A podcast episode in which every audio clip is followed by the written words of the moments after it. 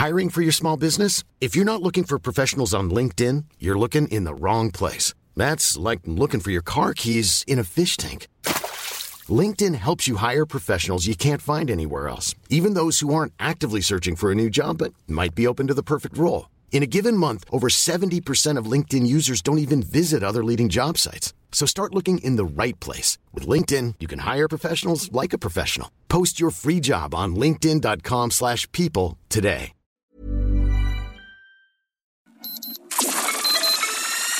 Esto fue Noticias a la Hora. Siga enterado.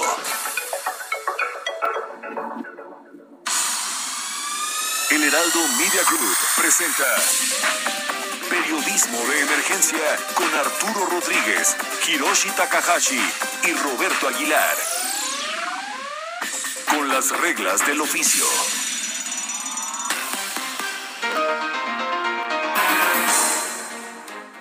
De la mañana en punto. Muchas gracias por acompañarnos nuevamente. Esto es Periodismo de Emergencia. Muchas gracias, Mónica, Mónica Reyes, aquí en, eh, en, en- en la sala. Estamos eh, eh, enlazándonos con Arturo Rodríguez desde Coahuila. Arturo, muy buenos días. Muy buenos días, Hirochi. Buenos días a todo el auditorio. Como siempre, un gusto saludarlos en esta mañana de sábado. Y Roberto Aguilar desde Oaxaca. Roberto, buenos días. ¿Qué tal amigos? Muy buenos días a todos los que hacen favor de escucharnos. Pues ya, mi estimado Hiroshi, con Tazago y ayuda en mano, listo para comenzar este programa. Pues vamos a comenzar. vamos a comenzar con Mónica Reyes y este próximo pasado. Mónica, gracias. Próximo pasado, la noticia que debes saber. ¿Y qué tiene que saber usted? Pues que el desencuentro de la Alianza Federalista de Gobernadores con el presidente Andrés Manuel López Obrador marcó una semana en la que los mandatarios estatales, fíjense, amenazaron con romper al pacto fiscal debido a su reclamo de recursos disminuidos por el proyecto de presupuesto de egresos de la Federación, así como por la extinción de fideicomisos. La respuesta del presidente fue una negativa al diálogo y finalmente de rechazo a cualquier incremento presupuestal, descalificando el alegato federalista y llamándoles conservadores. Fueron cinco días de desencuentros sin atisbo de solución.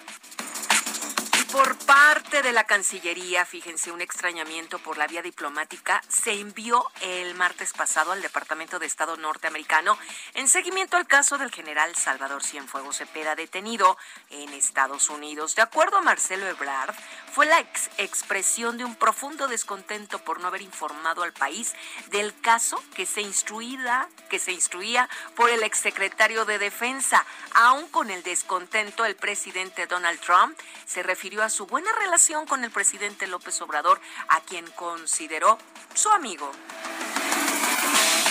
¿Y qué creen? Que los programas de bienestar fueron severamente expuestos por la Auditoría Superior de la Federación, que en su revisión a la cuenta pública 2019 evidenció en tres auditorías la falta de legalidad y auténticos visos de corrupción en la operación de las ayudas sociales, su sistema tecnológico, la ausencia de padrón y graves irregularidades en el programa de servidores de la nación un flanco que descalifica la lucha contra la corrupción en la que López Obrador ha cifrado su gobierno.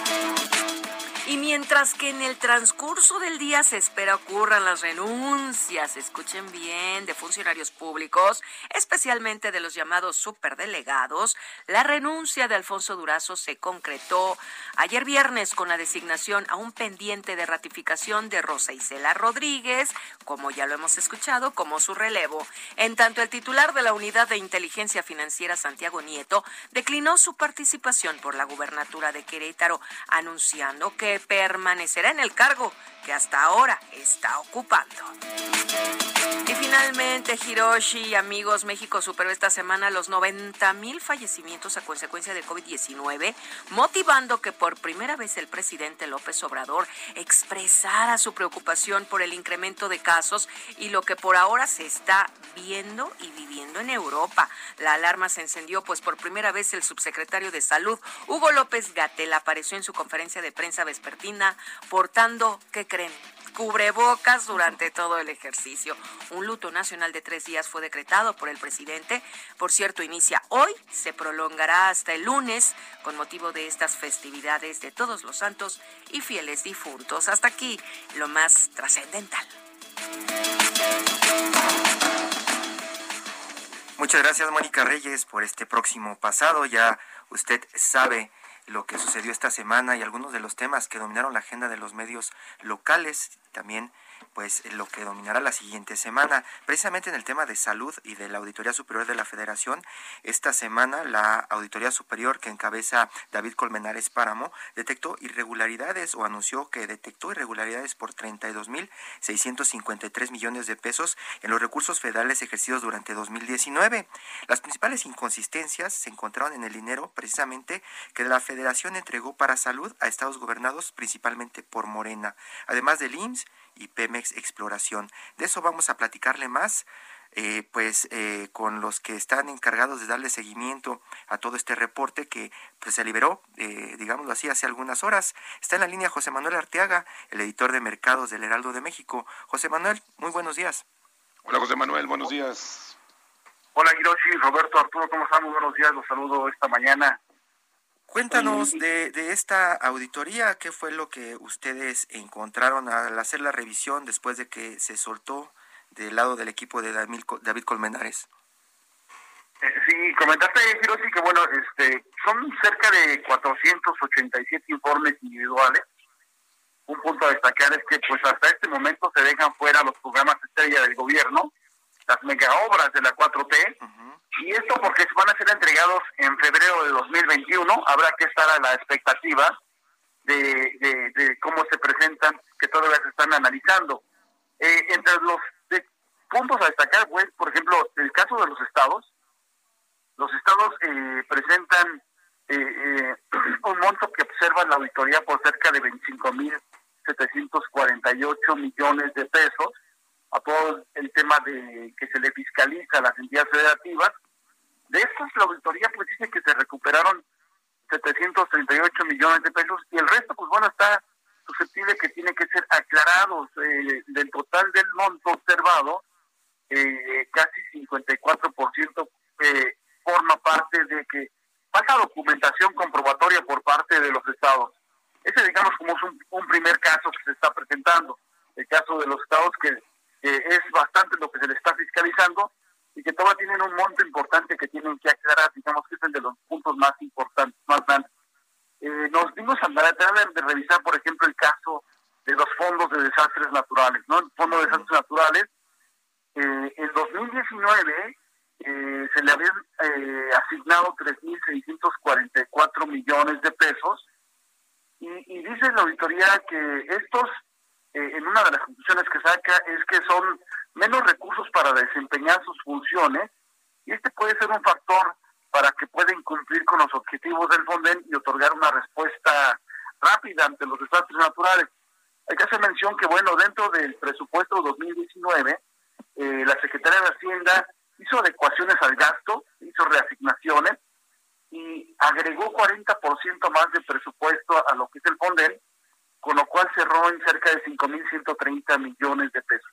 Sin embargo, lo que dice la Auditoría Superior de la Federación es que eh, en este caso de Fonden están este, canalizaron menos recursos para, para enfrentar alguna situación de desastre. Además, dice la auditoría que la Secretaría de Hacienda, eh, que es el, principal operador del Fondo de Desastres, eh, en, en, toda esta auditoría que hacen al Fonden, no, no demuestra el cumplimiento del objetivo para el que ha sido creado este instrumento financiero, que es el de, de la reconstrucción o restitución de bienes afectados por parte de los fenómenos naturales. Esos, digamos, son dos aspectos que hemos estado analizando. Les comento un, dos adicionales más, el bono catastrófico. Eh, el bono catastrófico en el periodo 2009 al 2020, la Secretaría de Hacienda ha erogado 5.436 millones de pesos, pago de que son primas y gastos administración por parte de bonos catastróficos.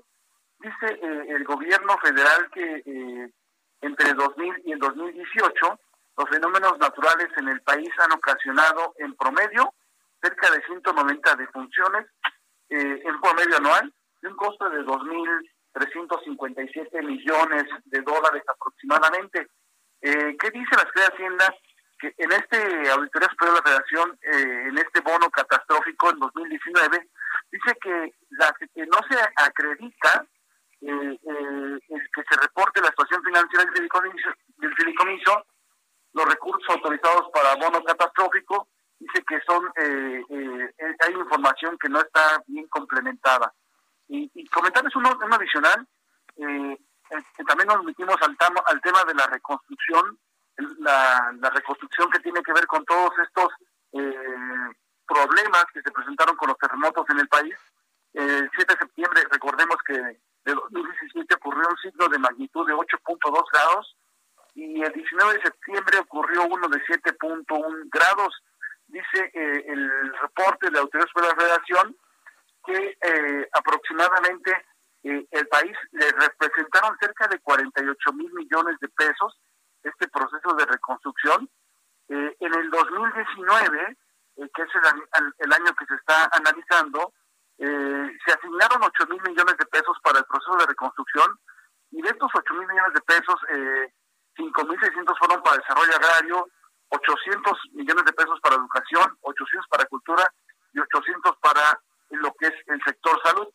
Y dice con el, con el propósito de garantizar la operación del programa de servicio de conservación, eh, es necesario que se identifique con, con precisión a la población objetivo del municipio. Uno de los puntos que plantea la Autoridad Superior de la Federación en este tema de la reconstrucción es que la SEDATU, la SEDATU no acreditó hasta el finalizar la, auditoría la elaboración de un informe, un informe del Programa Nacional de Reconstrucción en donde se incluyan de los datos beneficiarios, los montos asignados, las administraciones ejercidas, los, comprobantes, los comprobantes, así como eh, acciones y proyectos efectuados para cada uno de estos sectores, educativo, cultura, salud, desarrollo agrario, que fueron de los puntos eh, principales de esta, esta situación. Y dice la ciudad que es muy importante que eh, entre las recomendaciones que le hace a esto, sobre todo a, desarrollo eh, agrario, que elabore este informe, el informe del Programa Nacional de Reconstrucción, en donde se dé a conocer exactamente los beneficiarios correspondientes.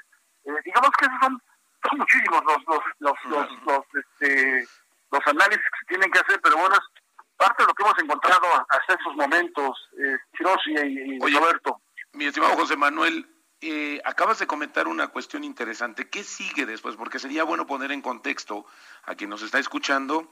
Ya hice una auditoría, una revisión y detecté ciertos puntos que hay que aclarar. Esto no quiere decir que ya de facto estemos hablando de que ese dinero se desapareció o tuvo un, destino totalmente diferente. Hay un plazo para que las eh, dependencias encargadas o involucradas eh, pues aclaren esta situación. ¿Cuánto tiempo llevaría esto? Porque creo que es importante hacer esta diferencia, porque para evitar eh, caer en esta, pues en decir que básicamente ya no existe este dinero o es un dinero que no sabemos dónde está. Sí, en efecto, eh, como tú lo comentas, eh, Roberto, eh, digamos que es el, inicio, ¿no? Inicia la, fiscalización de los programas. la auditoría lo que hace es echarle lente completo, ¿no? Son documentos bastante amplios, algunos cerca de 100 páginas, otros de 40, 30 páginas. Y lo que procede aquí la auditoría es, hace las observaciones a la, a la entidad fiscalizada, ¿no? la entidad fiscalizada tiene un, cierto periodo para dar respuesta a las inconsistencias que en este momento eh, es lo que ha comentado la Autoridad Superior de la Federación, eh, eh, trata de subsanar las recomendaciones porque en cada auditoría la, que realiza el, organismo de fiscalización emite recomendaciones que tiene que cumplir el, el, ente fiscalizado, la dependencia, eh, la Secretaría o, o, quien se encargue de este tipo de, gasto. Y este, una vez que la, la dependencia eh, realiza las adecuaciones, las entrega otra vez a la Autoridad Superior de la Federación y las, digamos que la Autoridad Superior de la Federación vuelve a dar un visto de si sí está cumpliendo o no está cumpliendo con lo, con, lo ejercido y sobre todo con los recursos que algunos, eh, como lo comentaban al principio, es un poco más de 37 mil millones de pesos que está en observación por parte de eh, este primer paquete, no es, no es el, paquete completo que comentar al auditorio, es un primer paquete, recordemos que el, siguiente que se presentaría eh, en el mes de febrero de 2021, pues están todos los paquetes o los programas eh, que la 4T, el gobierno de la 4T ha, ha puesto sobre la mesa las grandes obras, estamos hablando de las refinerías, el caso de, del tren o el caso del nuevo aeropuerto, y que esos también, eh, digamos que forman parte del siguiente paquete, eh, eh, Roberto. Excelente, José Manuel. Bueno, había que esperar porque todavía pues hay, hay mucha tela donde contar, con, cortar, perdón, con todas estas auditorías y bueno, pues ¿y dónde está el dinero? No. Sí, como comentas, hay muchísimo, hay, hay por ejemplo obras de infraestructura que están también eh, siendo auditadas, está el caso del tren México-Toluca, el caso de un eh, carreteras en todo el país, el caso de un tren en Guadalajara. Además de esto, bueno, están los programas, eh, hay eh, programas educativos que también son auditados. Hay eh, auditorías estado por estado, ¿no? Y también hay auditorías de algunas cuestiones, por ejemplo, en petróleos mexicanos hay también algunas revisiones. O sea, es, es un cúmulo bastante amplio en donde pues eh, hay bastante información para aventar hacia arriba, eh, Roberto Yoshi. José Manuel Orteaga, editor de Mercados del Heraldo de México. Muchas gracias, José Manuel. Vamos a darle seguimiento a estas otras entregas y vamos a conocer más de lo que van encontrando en los próximos días alrededor de esta cuenta pública y de estos pues eh, datos que arroja la Auditoría Superior de la Federación. muchas gracias, José Manuel. Gracias, José Manuel. Buenos días. Arturo, eh, Roberto, buenos días a todos. Muy buenos días. Está en la línea también para platicar de este tema Saúl Hernández, el editor de política del Sol de México. Saúl, muy buenos días. Buenos días, Hiroshi. Buenos días, Arturo. Estábamos platicando la semana pasada que prácticamente este informe de la Auditoría Superior de la Federación tiene que ver con el buen uso de los recursos públicos. Estábamos hablando de que solo se autorizan auditorías al ejercicio presupuestal concluido. Es decir, es como hacer una autopsia y es lo que cuenta el señor eh, David Colmenares Páramo y es una de las cosas que pues a él no le gustan tanto de la Auditoría Superior de la Federación. Dice que es el periodo concluido, es como hacer una autopsia cuando el paciente ya está muerto y se investiga de qué murió. No hay una auditoría en tiempo real. A pesar de ello, Saúl, eh, pues arroja muchos datos de lo que puede estar pasando. Era muy importante esta, esta, estos datos de 2019 porque prácticamente reflejan el primer año de gobierno del presidente Andrés Manuel López Obrador. Y una de las cosas que salta dentro de esta pues eh, buen uso de recursos públicos es que hay un enfoque muy grande al tema de los fideicomisos pero en el tema de los proyectos prioritarios de la 4T como el aeropuerto de Santa Lucía o la refinería de Dos Bocas o los programas sociales, nada, nada. ¿Por qué? ¿Cuál fue la explicación de esto, Saúl?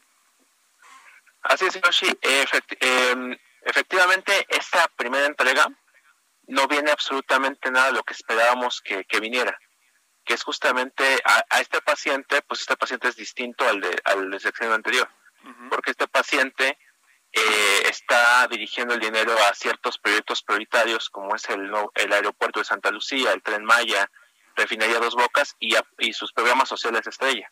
Se supone que debe haber auditorías a todos estos programas a se está yendo una buena parte de, pues, del recurso público. Y sin embargo, ninguno de los programas estrella de este gobierno, al, al menos hasta ahora, ha sido auditado o sus resultados no se han dado a conocer.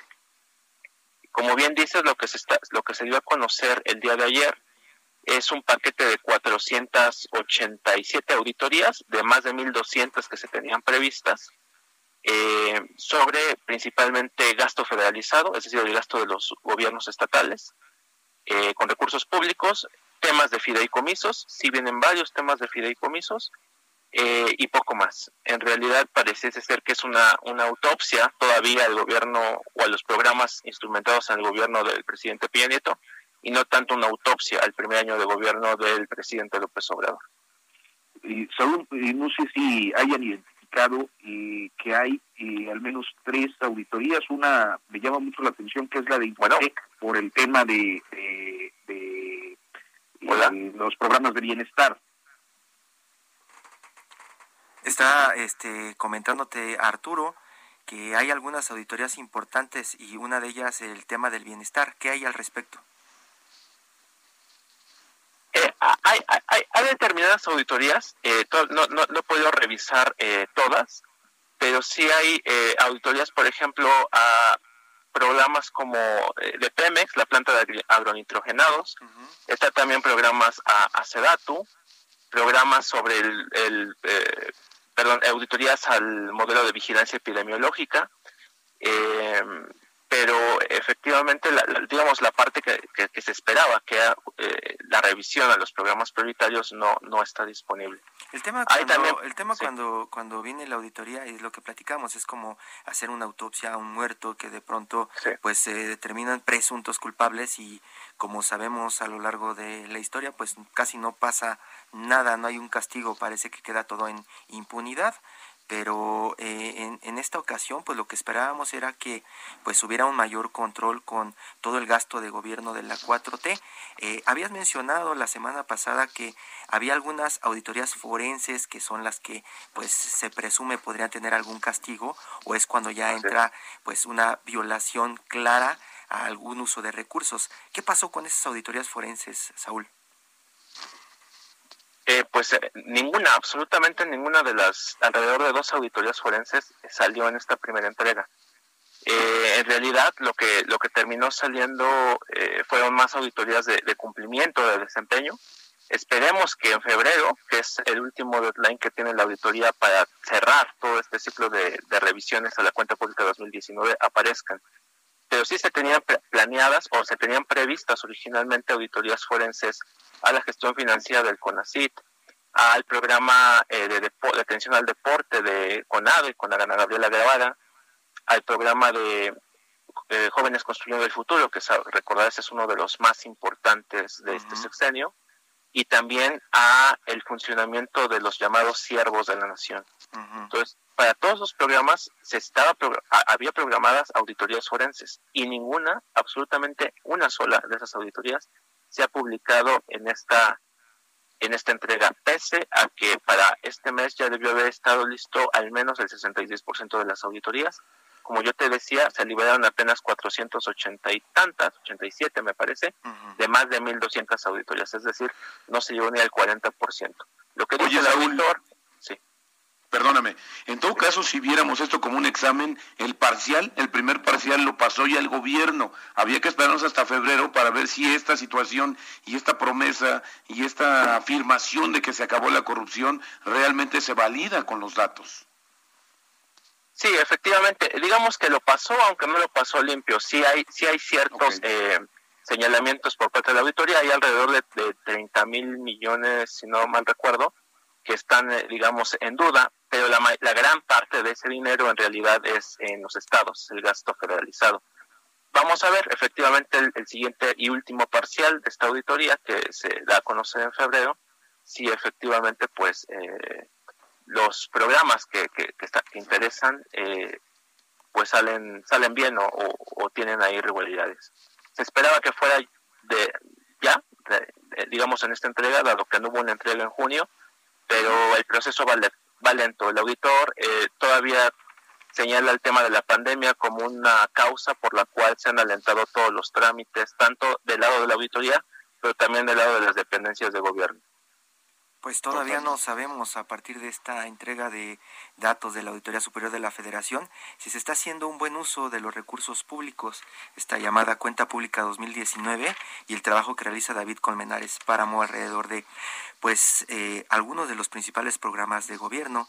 Tal vez el próximo año sepamos qué es lo que sucede con este dinero. Saúl, pues eh, no queda nada más que agregar que pues estaremos haciendo dentro de los medios estas auditorías en tiempo real a información que pues puede sonar o puede leerse como vieja, ¿no? Así es, así es. También este pues tenemos que trabajar desde los medios para pues para seguir eh, con, eh, pues con los elementos que como periodistas tenemos a la mano, pues haciendo una especie de auditoría ¿no? a la gestión pública. Esta especie de auditoría que al final se determinan eh, en muchas ocasiones presuntos culpables, pero pues parece que, por lo menos con los ejemplos que hemos tenido en los últimos años, que no sucede nada. Muchas gracias, Saúl Hernández, gracias, Saúl. Política del Sol de México. Está usted escuchando Periodismo de Emergencia.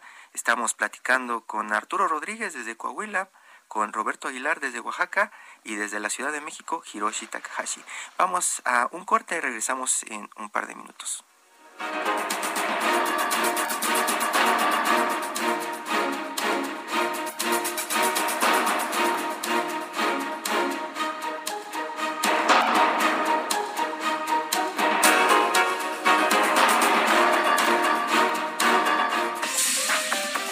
En un momento continuamos. Periodismo de emergencia.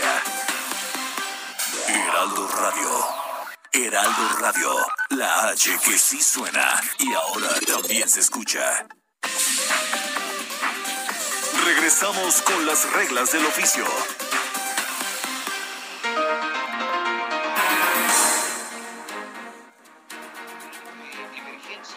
Esta mañana de sábado.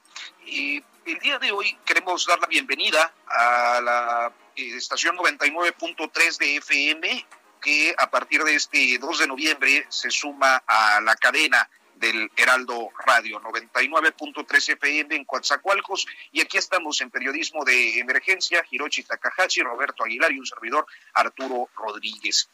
Es, Esta Arturo. semana habló un eh, se generó un eh, video eh, en el que eh, se recrea la presencia de Javier Valdés. Como usted recordará, Javier Valdés pues es uno de los periodistas mexicanos que fue asesinado, eh, en este caso el 15 de mayo de 2017, y su eh, asesinato pues cimbró al país y al periodismo mexicano. Era un periodista muy conocido, eh, originario y, y asentado en Culiacán, Sinaloa, parte de la redacción de Río 12.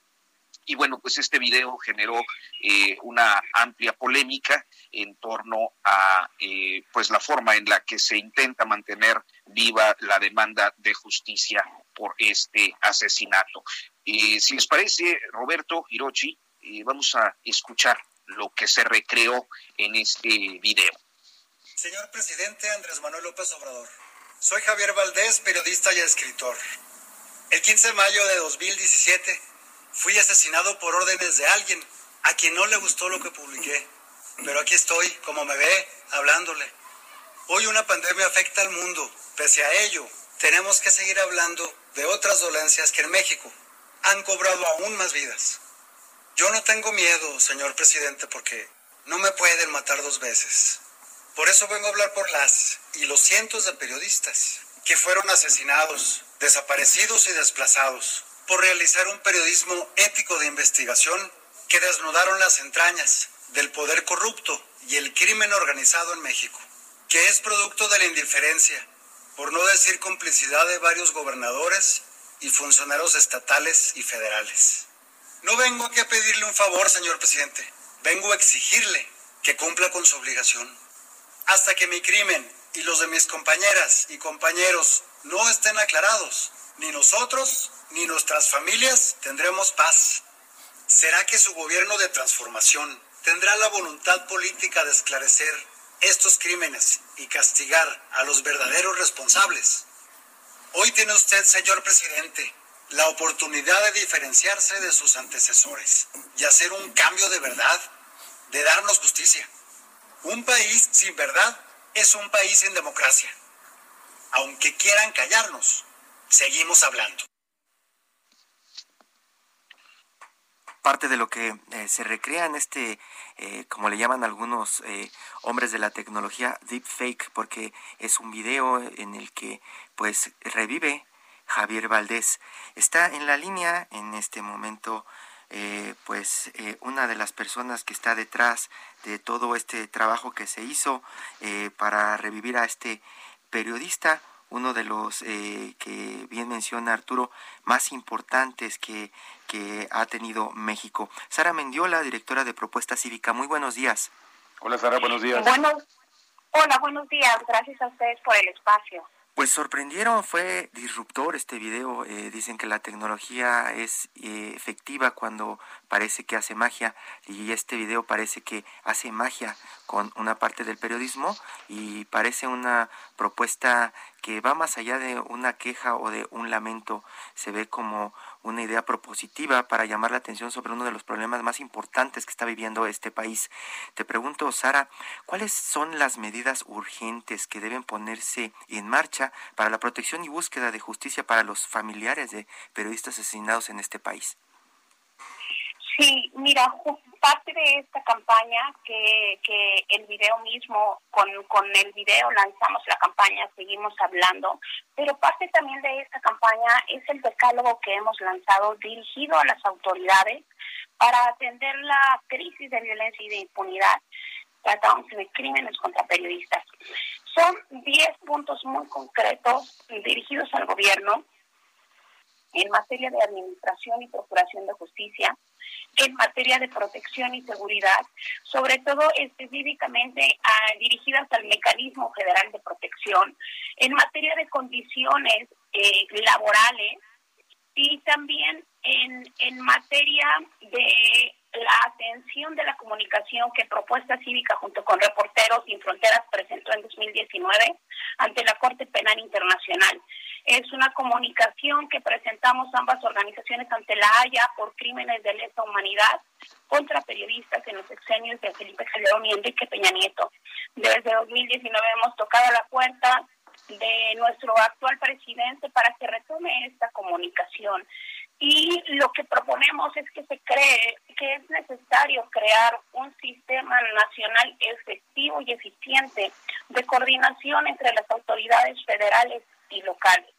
Las autoridades siguen siendo omisas en la responsabilidad que les compete y no y hay una nula articulación entre lo federal y lo local para atender esta crisis de violencia y para atender delitos graves como son el, homicidio, como es la desaparición.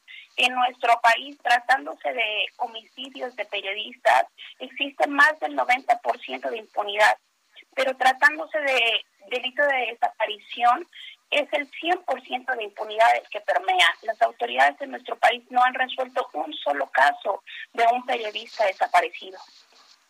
Sara, eh, en contexto, una nueva administración con un discurso diferente, eh, ¿qué tan congruente ha sido este discurso de protección con eh, los hechos, con las acciones de, pues tanto del mecanismo de protección como, como de, pues esquemas que contribuyan a mejorar el estado de las libertades?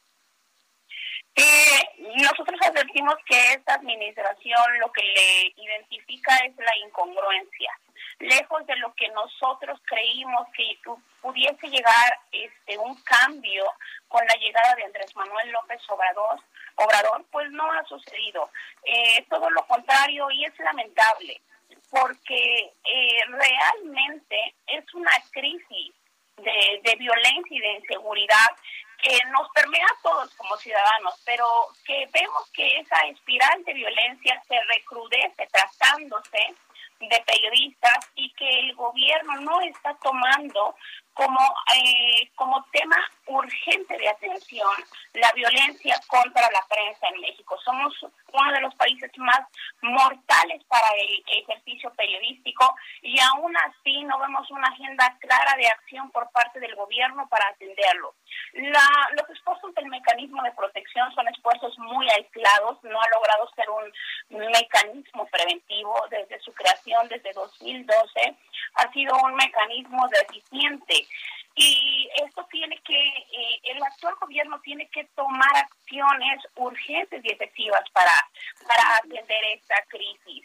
Tampoco eh, abona en nada eh, todo el discurso ideológico que se está construyendo desde la plataforma de las conferencias matutinas del presidente López Obrador. En un país con tanta, con tanta violencia y con tanta agresión física y digital hacia la prensa, en nada alguna que venga un mandatario a construir ese tipo de discursos que son agresivos y son violentos, que la prensa es una prensa mentirosa, es una prensa amarillista, es una prensa aliada del poder.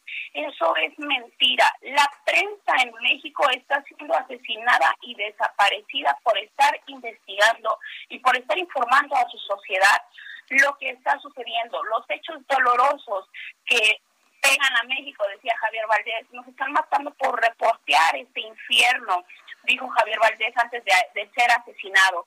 Y lo que buscamos nosotros con este tipo de campaña y haciendo uso de esta tecnología es crear sensibilización en la sociedad, crear un impacto en nuestras autoridades y que nos volteen a ver.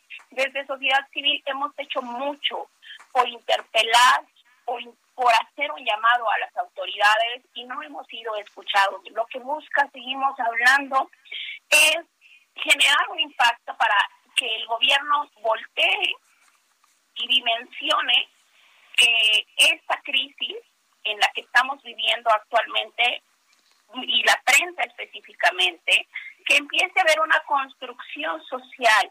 Tenemos que la brecha que hay entre la sociedad y el periodismo. El periodismo necesita una sociedad que le acompañe. La sociedad no puede permanecer insensible a esta problemática y también buscamos mandar el mensaje que un periodista no muere cuando acaban con su cuerpo, que ellos seguirán teniendo voz a través del legado de sus investigaciones. Sara, te saluda Roberto Aguilar y ahora que hablas de esta espiral de violencia, pues yo creo equivocadamente a veces pensamos que solo los colegas que se dedican a, tratar y a investigar ciertos asuntos son los que están en peligro y cuando en realidad lo que está en peligro y, y, hay, una, eh, hay un atentado en contra de los periodistas y del gremio en general, que, que ahora que comentas de que sea inclusivo para la sociedad, debe ser inclusivo, como decimos, para todas las fuentes también. Sí, es correcto. Esta, esta crisis de violencia permea a lo largo de todo el país y para todas y, los periodistas está en crisis y en riesgo la libertad de expresión.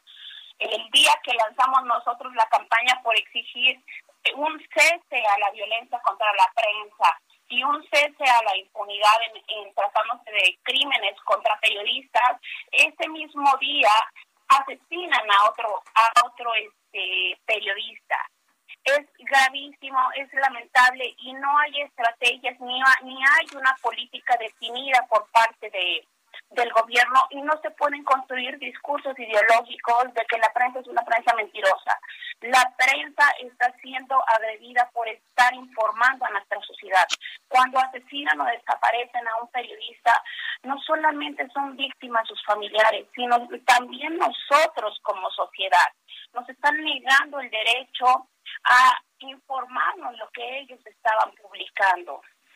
Hay una pérdida de, democracia cada vez que atentan contra la prensa en México. El conductor de noticias, te refieres a, Arturo Alba Medina, Sara, quien eh, trabajaba en la empresa Multimedios Televisión y fue asesinado precisamente a balazos ese jueves, ¿no? En las calles de la colonia Hidalgo, allá en Ciudad Juárez. Eh, no cuenta, según la Fiscalía General del Estado, con un posible móvil. Es una de las notas que pues aparece en muchos periódicos, pero como una nota más, una nota roja más, que se pierde en la discusión pública. Sí, se pierde en la discusión pública y también hay un vicio marcado en las fiscalías. Cada vez que hay un asesinato de periodistas, la fiscalía actúa en una lógica de desligar la agresión de la actividad del periodismo, cuando la lógica debería ser inversa. Las autoridades están obligadas primero a generar todas sus líneas de investigación tendientes a esclarecer si la agresión estuvo o no estuvo ligada por su actividad periodística. Por eso los crímenes contra periodistas siguen y tienen una tasa tan alta de impunidad, porque a las autoridades no les interesa investigar la agresión contra un periodista. Y cuando la investigan, la investigan descontextualizada de la actividad de información que estaban ellos realizando al momento de la agresión. Sara, pues te agradecemos mucho la oportunidad de platicar y de conocer este balance que Propuesta Cívica tiene y bueno, creo que será un tema en el que estaremos eh, hablando eh, constantemente, del que estaremos hablando constantemente eh, en este y en los próximos años, por lo visto. Y les agradezco mucho a ustedes el espacio e invitar este, a a, este, a su auditorio que visiten la página de Propuesta Cívica, www.propuestacivica.org.mx. Ahí se encuentra el sitio de la campaña, ahí encontrarán el decálogo que dirigimos a la autoridad y también encontrarán varios materiales que hemos desarrollado y los este lo hemos también desarrollado unas postales bastante interesantes donde hemos señalado los periodistas que han sido asesinados desde 2006 a la fecha. No lo hemos querido plasmar solamente con números, hemos decidido plasmar sus nombres, cada uno de sus nombres, porque ellos no pueden quedar invisibilizados.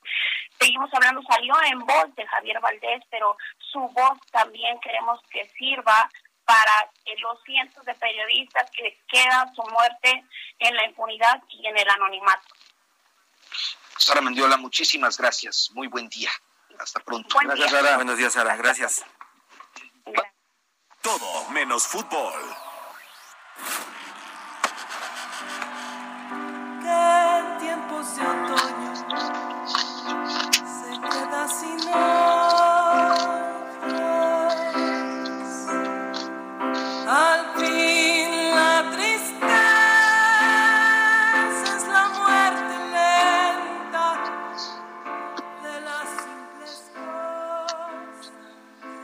Bien, y estamos eh, ya en nuestra sección Todo menos fútbol. Y el día de hoy hemos eh, realizado un enlace con Carmen Ruiz, una artista, una cantante que recientemente acaba de emitir una producción que se llama Herencia. Herencia que eh, pues nos recrea en el canto nuevo. Carmen Ruiz, te saludo con mucho gusto. Buen día. Hola, buenos días. Qué gusto saludarte. Muchísimas gracias por el espacio.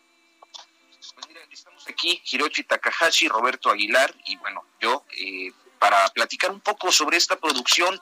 Dime una cosa, eh, se dice que el canto nuevo ha muerto, ¿es así? ¿Ya estamos en un proceso de herencia? no, para nada. Yo creo que hay ahora muchísimas cosas que decir, ¿no? Hay grandes, grandes talentos en la canción latinoamericana y, creo que es el momento de poner los ojos, ¿no? Ahí para, para escuchar a, gente como el David Aguilar, como Leiden, que me acompañan en este P, o Vivir Quintana, ¿no? Que ahora hizo este himno increíble que se llama Canción sin Miedo. Así que yo creo que no, que no ha muerto, que sigue más vivo que nunca. Eso te iba a preguntar. Oye, Carmen, eh, pero Carmen, perdón. No, no, no, yo solamente, yo solamente quería comentarte, pero si esta, la 4T, esta alternancia, le dio una nueva vida o revivió justamente este canto nuevo. Me gustaría conocer tu opinión. Sí, yo creo que bueno, afortunadamente el arte, la música, eh, siempre se encuentra afuera de los de los parámetros del, de que vivimos, ¿no? Entonces eh, nos podemos meter en los recovecos que, que encontramos y, mm, y sí, a, a, pesar de que las cosas cambiaron. Eh, la música es, es, algo que, al menos en mi caso y, en el caso de mucha gente que yo conozco, pues es algo que no para, ¿no? Es algo que, que sigue constante esta inspiración porque es la vida misma. Es, contamos historias de, de, de, lo que pensamos, de lo que vemos a nuestro alrededor y creo que, que siempre la realidad se refleja ahí, ¿no? Y ahora más que nunca que estamos pues tan concentrados, tan ensimismados, eh, también observando hacia adentro, creo que, que, pues sí, ahora más que nunca es, es el momento de, de, sacar todo esto. Yo te iba a preguntar, Carmen Ruiz, eh, estamos platicando con Carmen Ruiz, que está haciendo este homenaje al canto nuevo. En esta era de Spotify, eh, ¿Es negocio, eh, eh, repunta como negocio el canto nuevo? Porque estamos acostumbrados a este tipo de música, de pronto como escucharla un tanto marginal, al menos acá en la Ciudad de México, ¿no? marginal de, bares y de ciertos núcleos sociales. Pero ahora con Spotify como menciona Roberto, con este como cambio hacia la 4T, ¿eso ha impulsado las ventas o, o prácticamente siguen igual como trabajando marginalmente? Pues yo me he dado cuenta que, que como la gente está mucho en casa, también está mucho más eh, cautiva, ¿no? De, de, lo que pasa en las redes sociales sobre todo. Entonces, en mi caso ha, ha sido algo bueno porque mm, la gente se ha, estado mucho más al pendiente de la música, necesitan eh, consumir cosas que los distraiga, que los que sean como un bálsamo, ¿no? También para para esta nueva época que estamos viviendo en, miles de sentidos. Entonces eh, digo, como negocio, negocio, o sea, obviamente si nos comparamos con, con la parte como más comercial, ¿no? De la música, que es el reggaetón, pues sí estamos nosotros como muy en pañales, ¿no? Pero, pero yo creo que siempre hay maneras, eh, siempre hay, hay público para todos, entonces, este Sí, sí, definitivamente creo que ha sido algo bueno el, el poder estar eh, con esta atención de la gente y el podernos comunicar también a pesar de la distancia, pues justo la tecnología y el Internet nos hace acercarnos. Entonces, sí, en mi caso yo he podido hablar hasta con gente de, de Portugal, de España, que me escriben y que de pronto han descubierto mi música en, en este momento, ¿no? Entonces sí creo que es, es, es siempre es siempre negocio para el que quiere trabajar y el que quiere luchar por sus sueños, ¿no? Carmen Ruiz, ¿cómo elegiste el programa de esta producción de Herencia? Bueno, realmente fue una tarea que, que se las dejé a los invitados, que cada tema, son cinco temas eh, que tiene herencia y, y, cada tema tiene un invitado. Yo en el momento que estaba grabando herencia, que fue en mayo del año pasado, también estaba grabando un acústico de mi primer disco, Blanquinegro. Entonces eh, me encontraba realmente como muy, muy, muy enfocada en los arreglos de orquesta porque yo cuando toco en vivo y espero en algún momento regresar, eh, tengo una orquesta de mujeres, de ocho mujeres, eh, conformado por arpa, cuerdas, eh, y instrumentos de aliento también. Entonces me encontraba muy, muy concentrada en eso y más bien como que solté un poco y dije, a ver, si estoy invitando a estos súper, súper cantantes, súper compositores, eh, pues también que ellos me compartan su herencia. Entonces cada uno me escogió su canción cada uno me dijo, ah, mira, yo quiero cantar esta o cantemos esta otra. Digo, en el caso de Juan Manuel y Leiden eran canciones que ya habíamos cantado juntos en vivo, eh, ya habíamos preparado, pero que solo se había presentado en vivo y también aproveché el momento para, para grabarlas y dejarlas ahí, ¿no? Documentadas. Y con Mauricio y Francis Durán, sí, ellos escogieron. Y con David fuimos entre los dos, porque era una canción que nos gusta mucho a los dos. Ya habíamos platicado mucho de esta canción, de cómo estaba conformada armónicamente, nos parecía muy interesante, porque es un bolero, pero es un bolero hecho jazz, ¿no? Entonces, eh, fue así, fue así este proceso. Oye, Carmen, eh, comentabas que si te da eh, oportunidad, y a todos eh, la pandemia, de regresar a hacer justamente tu acústico, a hacer presentaciones, ¿cómo le vas a dar continuidad a este homenaje al canto nuevo? Bueno, pues justo ahí em, tuve la oportunidad de volver a grabar en Radio Educación, que fue este lugar hermoso que nos prestaron su estudio para grabar herencia. unos meses después de grabar esta herencia yo tuve la oportunidad de regresar y de grabar eh, otras canciones con otro amigo pianista eh, muy querido mío. Entonces, estoy viendo para, para cuándo lanzar esta segunda parte de herencia. Yo creo que ya este año, pues más bien no, porque pues vienen las fiestas y todo esto. Pero espero que, que el próximo año haya, nos hayamos cuidado mucho, mucho, mucho entre todos, para que cuando salga esta segunda parte de herencia yo sí pueda realmente pues presentarlo, ¿no? De alguna manera. Eh, los lives y los en vivos así como grabados, no sé, no siento que, que les falta ese calor de público. Entonces me voy a esperar, me voy a esperar al próximo año este, para juntarme y tener esta comunión con, con mis amigos y con la gente que, que siempre, siempre me ha apoyado mucho. Pues Carmen Ruiz, muchísimas gracias. Ya nos contarás en otras entregas qué es lo que estás haciendo para sobrevivir en este momento en donde pues suponemos que todo el tema de la música, la música en vivo, ¿no? Que, que ustedes este, representan es eh, gran parte de sus ingresos, ¿no?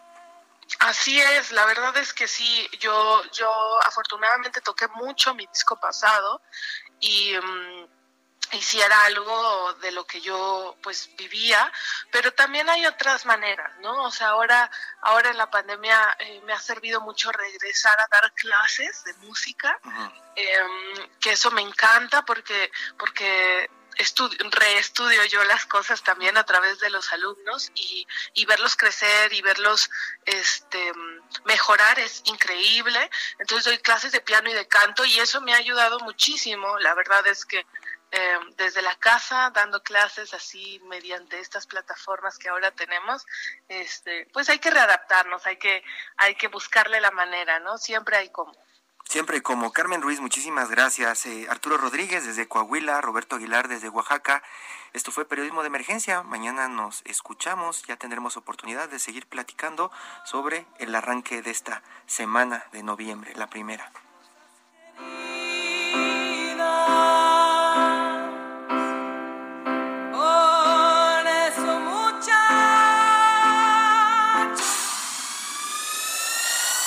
Esto fue Periodismo de Emergencia. Con las reglas del oficio.